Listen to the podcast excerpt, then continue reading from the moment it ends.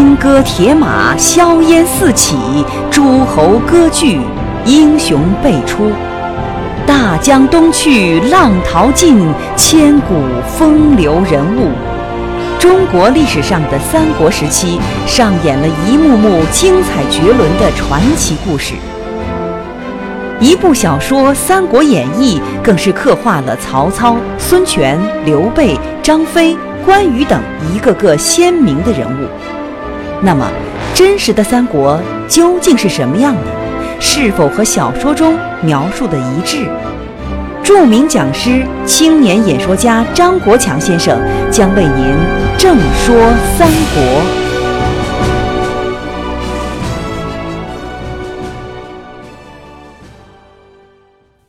从今天开始，我们来讲三国。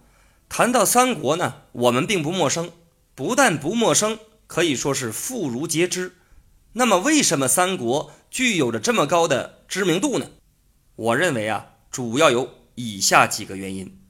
第一个原因，元末明初的著名小说家罗贯中写了一本小说，叫做《三国演义》。这部小说从黄巾起义讲起，一直到西晋灭吴结束，跨度时间近百年。最重要的。这一部小说的流传非常广，版本也非常多。明朝的版本就有二十多种，清朝的版本就有七十多种。第二点原因，历代评书艺人的传播。你像著名的评书表演艺术家单田芳、袁阔成、连丽如都播讲过评书版的《三国演义》。还有一点原因呢，是三国相关的影视剧的热播。你比如说，一九九四年出品的电视连续剧《三国演义》，传播就是非常广的。当时播出的时候，万人空巷。很多人可能没有看过小说版的《三国演义》，但是呢，却看过电视连续剧《三国演义》。我们说呀，正是因为以上的这几个原因，导致三国这个时期非常的具有知名度。与三国时期呢非常类似的，就是五代十国。五代十国和三国都是出现在一个统一的强大的王朝结束之后出现的分裂时期。你像汉朝结束之后出现了三国，唐朝结束之后出现了五代十国。虽然五代十国和三国这个时期有很多的相似，但是呢，正是因为我们前面说的几点原因，使三国的知名度要比五代十国的知名度更强。虽然呢，五代十国在历史上的地位可能比三国这个时期更为重要。这一块呢，我要强调一点：虽然说小说、评书、影视剧作品是三国这个时期呢非常具有知名度，但是啊，小说也好，评书也好，影视剧作品也好，它们都是一种艺术的表现形式，但是都不能代表三国这段历史。我觉得有一句话说的非常好。艺术源于现实，高于现实。这句话的意思就是说，这个艺术啊，是在现实的基础上创作出来的。但是呢，艺术并不等于就是现实。清代有位史学家叫张学成，就曾经评价过《三国演义》，说七实三虚，就是说《三国演义》这部小说，七分是真实的，三分是虚构的。尽管如此，我们在后面呢还会提到《三国演义》，我们会把呀《三国演义》这部小说和真正的历史进行对比。为什么要这么做呢？这是因为呀，很多人都是把《三国演义》这部小说当成历史去看的，认为《三国演义》这部小说就是历史。其实我们知道，不是的。小说《三国演义》一开篇便引用了明朝文学家杨慎的一首词《临江仙·滚滚长江东逝水》。先给大家朗诵一下这首词：滚滚长江东逝水，浪花淘尽英雄。是非成败转头空，青山依旧在，几度夕阳红。白发渔樵江渚上，惯看秋月春风。一壶浊酒喜相逢，古今多少事，都付笑谈中。通过我刚才这么一读，可能您就感受到了这首词写的非常的悲壮，写的非常的苍凉，写的非常的沧桑。三国的这段历史，不就像滚滚长江的流水一样东流而去吗？那些历史上的英雄，曹操也好，刘备也好，孙权也好，张飞也好，关羽也好，一个个的出场了，又一个个的谢幕了。无论是成功也好，失败也好，这些都是不长久的。那么长久的是什么呢？长久的是青山，青山仍然还在。长久的是什么呢？长久的是日升日落。所以你看啊，几度夕阳红，那历史上的这些个过往，历史上的这些个纷纷扰扰，最后成为了什么呢？古今多少事，都付笑谈中。这些个过往，古往今来的这些事儿，这些个纷纷扰扰，都成为了吃饭喝酒时讨论的内容了。我觉得啊，三国的。这些个历史故事，我们可以把它作为茶余饭后的一个娱乐的内容。但是更重要的，我们应该总结历史的经验和教训。我们透过这些故事，透过历史上的这些现象，我们要研究它为什么能够成功，它为什么会失败。从这些成功和失败当中，我们能够得到什么？这是我们研究历史非常重要的一点。在这里呢，我也希望各位听众能够通过我这部《正说三国》，给大家一些历史上的启迪。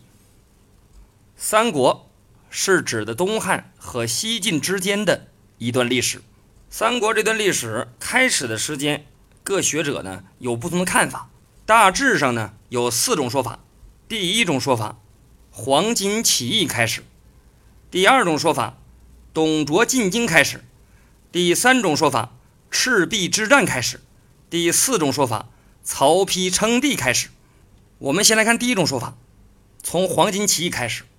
黄巾起义产生的一个影响是，东汉王朝为了剿灭黄巾起义，怎么办？军事权力下放。军事权力一下放，地方的势力就增强了。虽然后来黄巾起义被镇压下去了，但是东汉王朝。实际上已经名存实亡了，这就成为了后来诸侯割据、三国形成的一个原因。第二种说法，董卓进京开始。董卓进京之后呢，挟持皇帝，把控中央政权。实际上这个时候，皇帝呢就彻彻底底的成为了傀儡了。各地的地方豪强也纷纷打着讨伐董卓的旗号，招兵买马，而董卓的进京。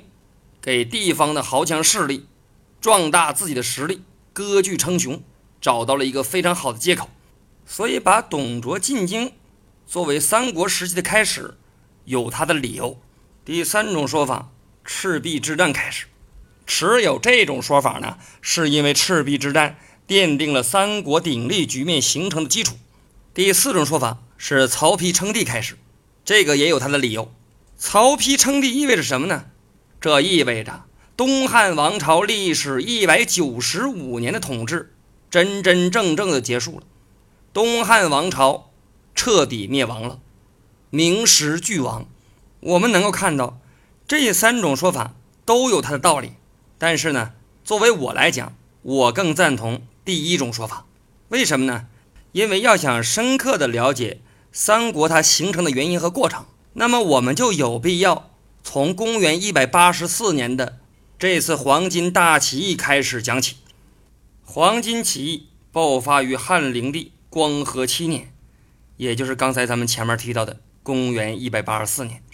官逼民反，农民起义的爆发背后往往是因为政治的黑暗、朝廷的腐败而民不聊生。黄巾大起义爆发时，正值汉朝的第十三位皇帝汉灵帝刘宏在位。汉灵帝是中国历史上非常有名的荒淫无度的皇帝，他大搞宦官政治，宦官长期把握朝政，一次性就册封了十二位宦官为中常侍。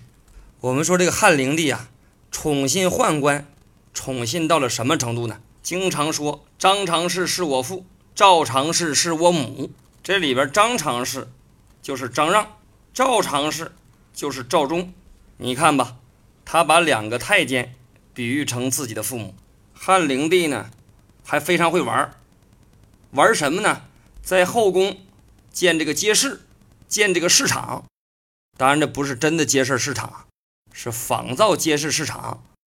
然后让宫女啊，一部分扮演商人，在那叫卖；另一部分人扮演客人，还有扮演耍猴的、卖唱的。反正吧，街市市场上那些。他都搬到后宫来了，你说这还像话吧？灵帝呢，还建了一个非常漂亮的园子，然后让所有的宫女都把衣服脱光了，然后在那儿嬉戏耍闹。他把这个花园呢叫做罗永馆，为了让自己更好的享乐，公开卖官鬻爵，可以出售的官职明码标价。在这种腐败的统治之下，人民的生活也就可想而知了。这些走投无路的平谷百姓纷纷揭竿而起，他们投裹黄金，以“苍天已死，黄天当立，岁在甲子，天下大吉”为口号。东汉王朝为了镇压黄巾起义，就把军事权力下放。军事权力的下放，有效的剿灭了黄巾军势力，但是呢，另一方面啊，又助长了地方军队的。拥兵自重，我们知道地方势力的强大，实际上就是削弱了中央的权力。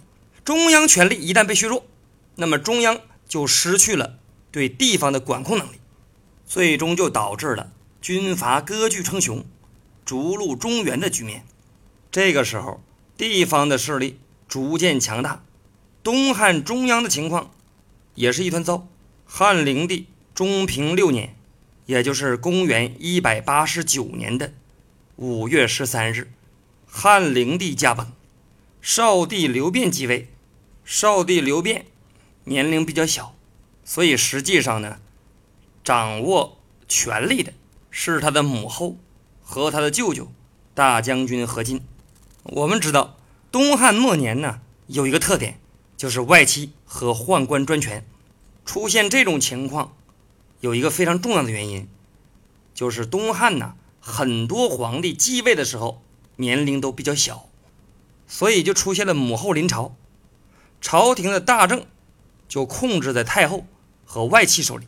小皇帝长大之后呢，不甘心做傀儡，于是就依靠身边的这些宦官，与这些外戚势力做斗争。刘辩继位的时候，就赶上了外戚和宦官。激烈交锋的时段，这一次的交锋双方，一方是以何进为首的外戚势力，一方是以张让为首的宦官势力。何进掌权之后呢，就希望把这些太监一网打尽。为了消灭这些太监，何进让董卓来帮忙。实质上啊，让董卓进京，那就是引狼入室。我们后面还会讲到这个问题。董卓进京之后，引起了一片。